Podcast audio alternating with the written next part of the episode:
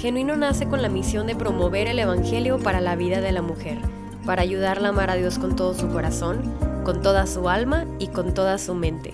Mi nombre es Karen Garza y te doy la bienvenida al podcast de Genuino.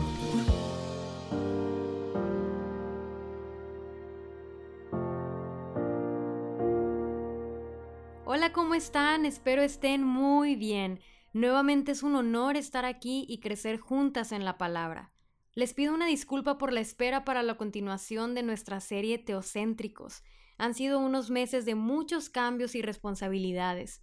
Les cuento que en agosto, mi esposo, un hermoso equipo y yo nos aventuramos a la plantación de una iglesia local llamada Iglesia Pasión. Podrás pensar que estamos locos por plantar una iglesia en plena pandemia y aunque sí estamos un poco locos, estamos muy agradecidos con Dios por poder ser partícipes de su obra en este tiempo. Ya les contaremos a detalle acerca de esto. Por ahora les pedimos y agradecemos mucho sus oraciones. Y bueno, hemos estado aprendiendo cómo se ve ser centrado en Dios en diferentes áreas de nuestra vida y el día de hoy continuamos la serie con el tema matrimonio teocéntrico, es decir, el matrimonio centrado en Dios. Comencemos.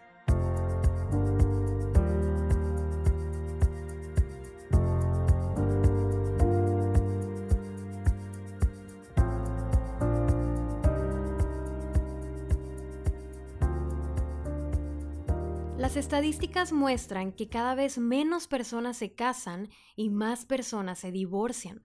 Aunque esto es sumamente triste, es de esperarse, pues vivimos en una cultura en donde el matrimonio es cada vez más distorsionado del plan original de Dios. Estoy convencida de que la razón de por qué hay tantas personas decepcionadas por el matrimonio es porque no han entendido el diseño de Dios para éste. Dios es el autor de la creación y del matrimonio. El matrimonio es idea de Dios, por lo que a Dios le corresponde el derecho de autor. Solo Él tiene el derecho de establecer su diseño y propósito. Vemos en Génesis que Dios crea todas las cosas. Entre esto crea a Adán, crea a Eva y crea el matrimonio. Dios instituyó el matrimonio cuando hizo a Eva y se la trajo a Adán, el cual dijo, esto es ahora hueso de mis huesos y carne de mi carne. Por tanto, dejará el hombre a su padre y a su madre, y se unirá a su mujer, y serán una sola carne. Génesis 2, 23 al 24. En Marcos 10, del 6 al 9, Jesús dice, Pero al principio de la creación, varón y hembra los hizo Dios. Por esto dejará el hombre a su padre y a su madre, y se unirá a su mujer, y los dos serán una sola carne. Así que no son ya más dos, sino uno. Por tanto, lo que Dios juntó, no lo separe el hombre. En base a estos versículos, podemos definir que el matrimonio es dejar a los padres para comenzar un nuevo hogar, unirte en una sola carne con el sexo opuesto, una unión hecha por Dios y una unión que dura toda la vida. Dios instituyó esto como el marco del matrimonio para creyentes e incrédulos. Esto es para todos. Pero para el creyente, Dios da una instrucción en 2 de Corintios 6:14. Dice: No estén unidos en yugo desigual con los incrédulos, pues ¿qué asociación tienen la justicia y la iniquidad? ¿O qué comunión la luz con las tinieblas? Delante de Dios el matrimonio es algo serio, es una unión para toda la vida. No tomemos a la ligera la decisión de con quién nos uniremos. Joven que nos estás escuchando, te digo con el corazón en la mano, deja a tu novio si no es creyente. No te metas en eso, aún estás a tiempo. No saben cuántas mujeres me han abierto su corazón contándome sus problemas maritales debido a este asunto mujeres que quisieran haberse casado con creyentes, un hombre que comparta su fe, que ore con ella y por ella, un hombre que la guíe a Cristo, que ame al Señor e instruya a los hijos en su camino. Esta decisión va mucho más allá de simples emociones y atracciones. Es una decisión que afectará tu vida y la de tus hijos. Escoge a un hombre de Dios, un hombre que ame al Señor antes que a ti. Abro un paréntesis rápido. Hay marcos que Dios nos da para escoger un cónyuge conforme a su voluntad. Pero cuando ya has contraído matrimonio, esa persona es la que Dios tiene para ti. Es la persona con la que te has unido en una sola carne, aun si es incrédulo, por lo que ese es el hombre para ti, sin duda. Ora por él, sírvelo y sigue lo que dice Pablo en 1 Corintios 7 del 8 al 16 hay esperanza y tienes un ministerio fuerte en casa. Depende del Señor en todo y rodéate de mujeres maduras en la fe que te acompañen en este caminar. En caso de violencia o abusos, busca ayuda inmediata y consejo de personas maduras en la fe. Bueno, cierro paréntesis y espero después hacer un episodio profundizando en el tema del matrimonio con yugo desigual. Entonces decíamos que Dios puso marcos para el matrimonio, pero debemos comprender que los marcos que Dios da siempre son para nuestro bien y nuestro gozo. Si queremos tener matrimonios sanos y fuertes, debemos someterlo a su autoridad, pues el lugar más seguro para nosotros siempre será en el centro de su voluntad. Tendemos a creer que los mandatos de Dios son gravosos y que quitan toda la diversión y libertad, pero realmente es al revés.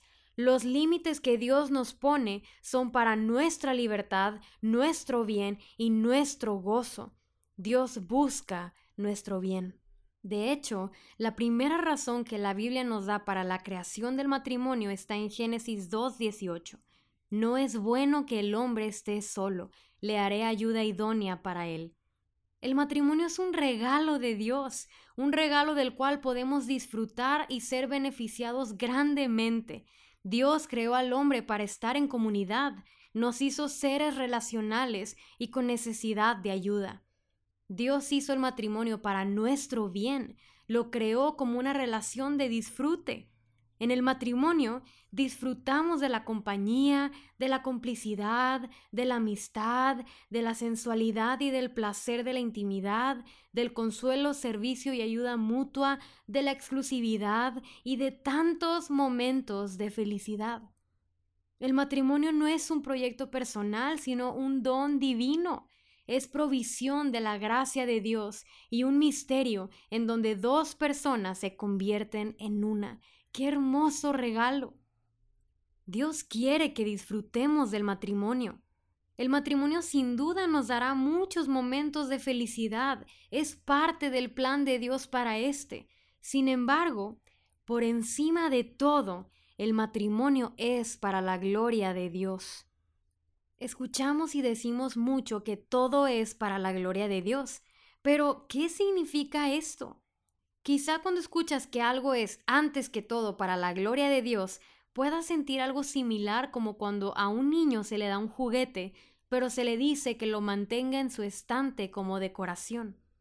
En este ejemplo tenemos algo con mucho potencial para nuestro disfrute, pero sin poder disfrutarlo debido a que su propósito principal no es ese.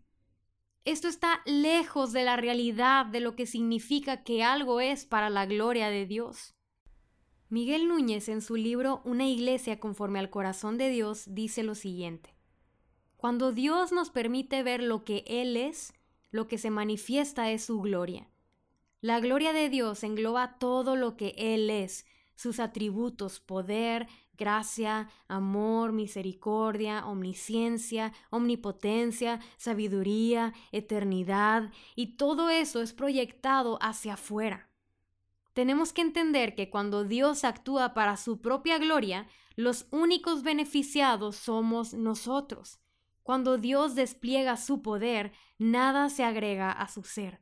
Cuando Dios despliega su sabiduría, no se hace más sabio ni tampoco se siente orgulloso de cuánto sabe como ocurre con los humanos. O cuando nos otorga su gracia, Él no se siente magnánimo. Dios no busca beneficiarse al glorificarse porque desde toda la eternidad nuestro Dios permaneció inmutable, independientemente de cuántas personas o ángeles hayan querido reconocerlo o adorarlo. Dios nunca ganó ni perdió nada. Él nunca sufrió ningún cambio ni para bien ni para mal. Él es Dios. El despliegue de sus atributos solo nos beneficia a nosotros. Amadas, la gloria de Dios no está divorciada de nuestro disfrute. De hecho, todo lo contrario. Nuestro gozo y plenitud están en Él. Por lo que cuando Dios es glorificado, cuando sus atributos son desplegados, nuestro gozo está completo. Dios es glorificado y yo soy beneficiado. Entonces, cuando decimos que el matrimonio es antes que todo para la gloria de Dios, Estamos diciendo que nuestro matrimonio debe exaltar y comunicar a Dios. Nuestros matrimonios deben ensanchar la opinión de Dios en los demás mediante el despliegue de quién es Él, mediante el despliegue de atributos de Dios. Pero ¿cómo mi matrimonio puede comunicar y exaltar a Dios? Solamente mediante los frutos de una vida unida a Cristo. En Gálatas 5, 22 y 23 encontramos los frutos del Espíritu, es decir, el resultado de una vida en Cristo y llena del Espíritu Santo. Los frutos del Espíritu en nuestro matrimonio glorifican a Dios. Amor, gozo, paz, paciencia, benignidad, bondad, fidelidad, mansedumbre y dominio propio. Estos frutos glorifican a Dios pues revelan el carácter de Dios y lo hermoso e innegable de esto es que de estos frutos también nos beneficiamos grandemente. Siguiendo la ilustración que di sobre el niño y el juguete, nuestro matrimonio no es el juguete en el estante, es el juguete que mientras el niño disfruta, se despliega la bondad, provisión, gozo y amor del Padre. Quiero que entendamos bien esto porque creo que es poco comprendido. Muchas veces nos enorgullecemos diciendo que todo en nuestra vida es para la gloria de Dios. Pero si no estamos buscando imitar su carácter y atributos comunicables en todas las áreas de nuestra vida, en este caso en nuestros matrimonios, no estamos glorificando a Dios. El amor entre tu esposo y tú despliegan el amor de Dios. La paciencia, mansedumbre, bondad y fidelidad en el trato conyugal glorifica, representa a Dios. A veces tenemos miedo porque creemos que no debemos amar ni disfrutar tanto a nuestros esposos porque eso sería idolatría. Tomamos como base Lucas 14, 26.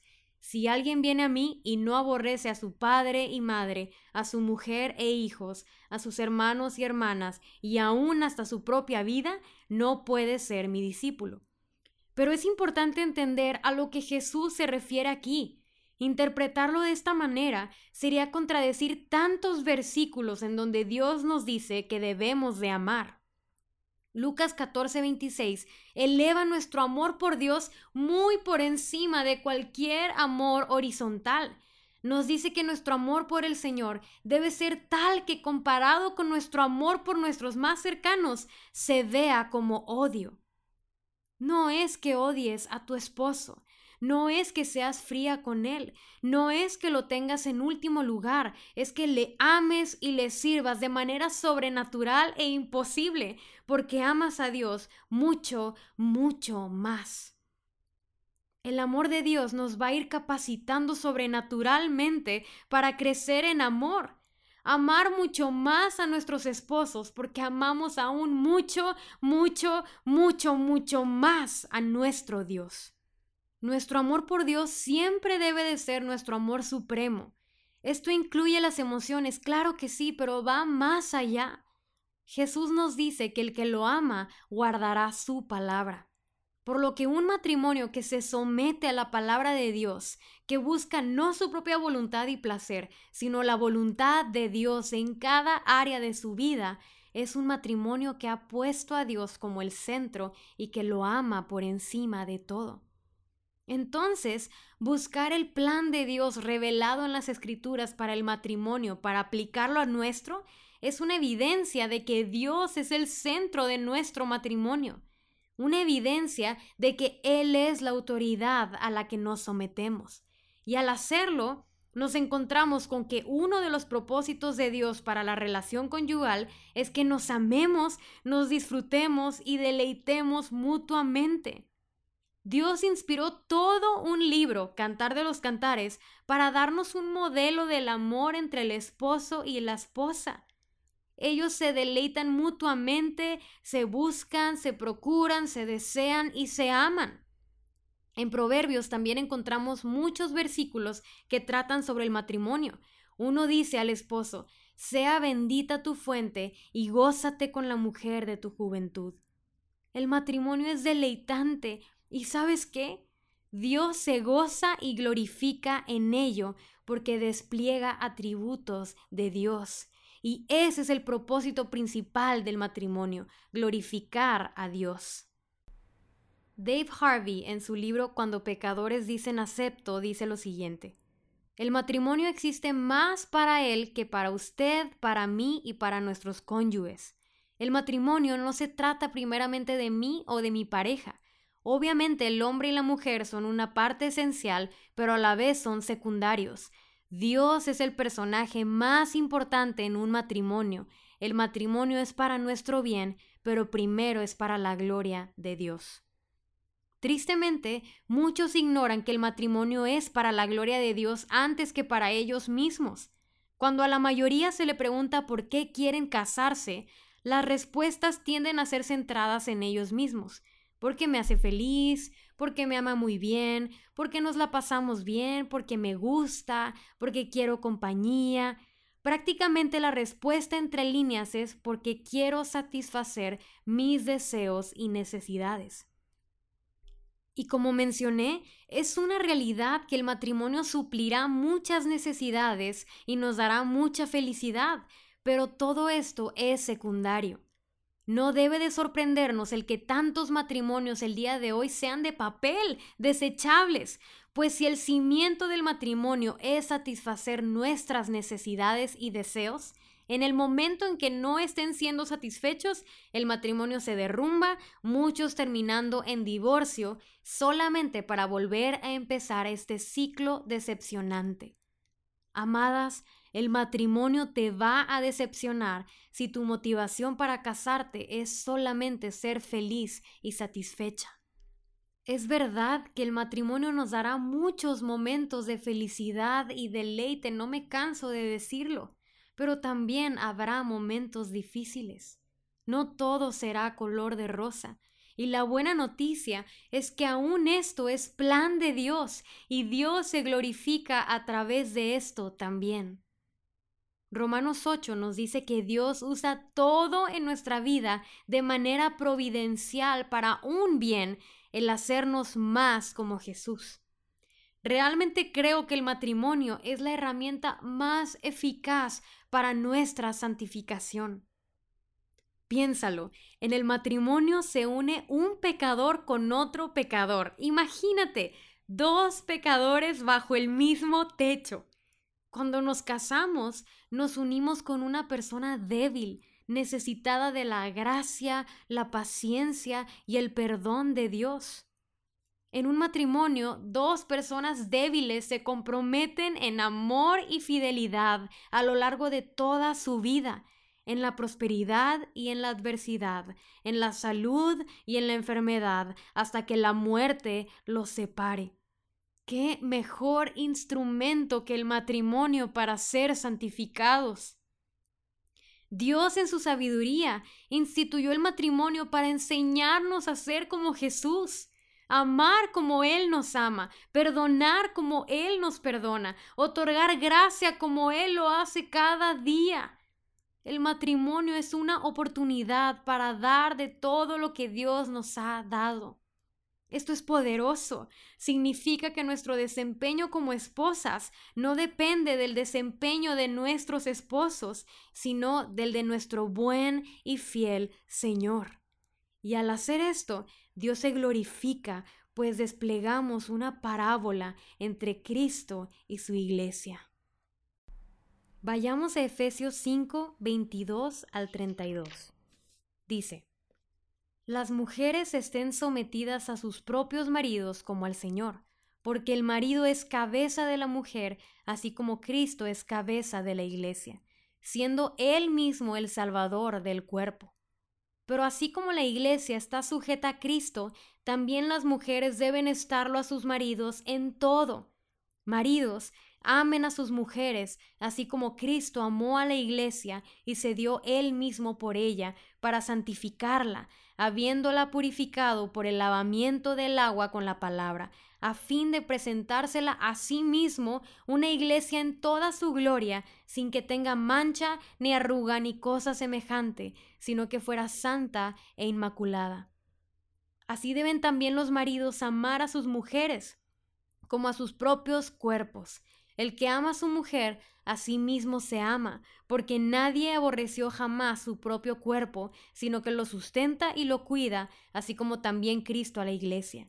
Porque somos miembros de su cuerpo. Por esto el hombre dejará a su padre y a su madre, y se unirá a su mujer, y los dos serán una sola carne. Grande es este misterio, pero hablo con referencia a Cristo y a la iglesia. ¡Wow! Les invito después de este episodio volver a leerlo detenidamente y cuando lo hagan, presten atención cómo cada instrucción para el matrimonio usa a Cristo y su iglesia como el punto de referencia. Y no solo eso, sino que termina diciendo, grande es este misterio, pero hablo con referencia a Cristo y a la iglesia. Pablo no usó a Cristo y su iglesia como una parábola para explicar el matrimonio, es al revés.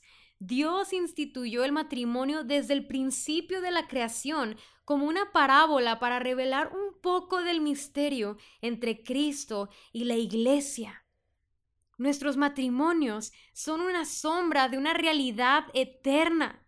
La Biblia nos enseña en Mateo 22:30 que en el cielo no habrán matrimonios. Sin duda esta noticia puede ser causa de tristeza para algunos de nosotros. A mí en lo personal me entristecía muchísimo pensar que no estaré casada por la eternidad con David hasta que entendí algo. En el cielo no habrá nada que añoremos de la tierra. De la misma manera que los sacrificios del Antiguo Testamento eran una sombra de la realidad de Cristo como el Cordero inmolado, Nuestros matrimonios son una sombra de la realidad futura de la unión entre Cristo y la Iglesia. Tal como nadie añora los sacrificios el día de hoy, nadie añorará los matrimonios, pues aunque todavía es un misterio, seremos partícipes de algo mucho, mucho mejor. Cuando se conforman al diseño de Dios, Nuestros matrimonios son un anuncio ante toda una nube de testigos de la unión, el amor, el gozo, la fidelidad y el deleite eterno entre Cristo y su pueblo. Nuestros matrimonios, antes que todo, son para la gloria de Dios. Al someternos al diseño de Dios para el matrimonio, glorificamos a Dios al amarnos, disfrutarnos y desearnos, glorificamos a Dios. Al fallarnos y perdonarnos, glorificamos a Dios. Al ser santificados mutuamente, glorificamos a Dios. Al humillarnos y buscar su ayuda para glorificar a Dios en nuestro matrimonio, glorificamos a Dios. Lucha por tu matrimonio para la gloria de Dios. No centres tu matrimonio en ti mismo, sino en Dios. No busques tu identidad ni plenitud en tu esposo, porque jamás podrás encontrarlo en él, solo en Cristo. No esperes de tu esposo la perfección que ni tú puedes dar, solo Cristo no nos falla. Al entender esto podremos extender gracia y perdón. Amada, fija tus ojos en Cristo mientras amas y sirves a tu esposo. Busca en la palabra su voluntad para tu matrimonio. Que el amor de Dios revelado en el Evangelio sea el motor de cada esfuerzo por tu cónyuge. Respétalo. Comprende que aunque no sea creyente, es hecho a imagen de Dios por lo que merece tu respeto. Sométete a su autoridad dada por Dios en todo lo que Dios permite en su palabra. Sé detallista. Sean celosos con su tiempo juntos. No descuiden el romance, la sexualidad, la comunicación ni su vida devocional. Tengan tiempos de lectura y oración juntos, sirvan juntos en una iglesia local y sobre todo dependan de Dios y su gracia cada día. Escuchen bien, Sé que es imposible la tarea que Dios nos ha dado para con nuestros esposos sin su intervención. Pero como Dios le dijo a Pablo en 2 de Corintios 12:9, bástate mi gracia, porque mi poder se perfecciona en la debilidad. Por lo que Pablo continuó diciendo, por tanto, de buena gana me gloriaré más bien en mis debilidades, para que repose sobre mí el poder de Cristo. Oremos. Señor, gracias por darme el regalo de formar un matrimonio con mi esposo. Gracias por darme un compañero para juntos crecer a la imagen de Jesucristo. Señor, perdónanos por cuántas veces nos hemos desviado de tu voluntad para nuestros matrimonios. Perdona las veces que hemos pecado contra ti y nuestros esposos y ayuda a que nuestros matrimonios te glorifiquen, que ellos sean un hermoso anuncio de la gloria que ha de venir. Haznos esposas conforme a tu palabra, Señor.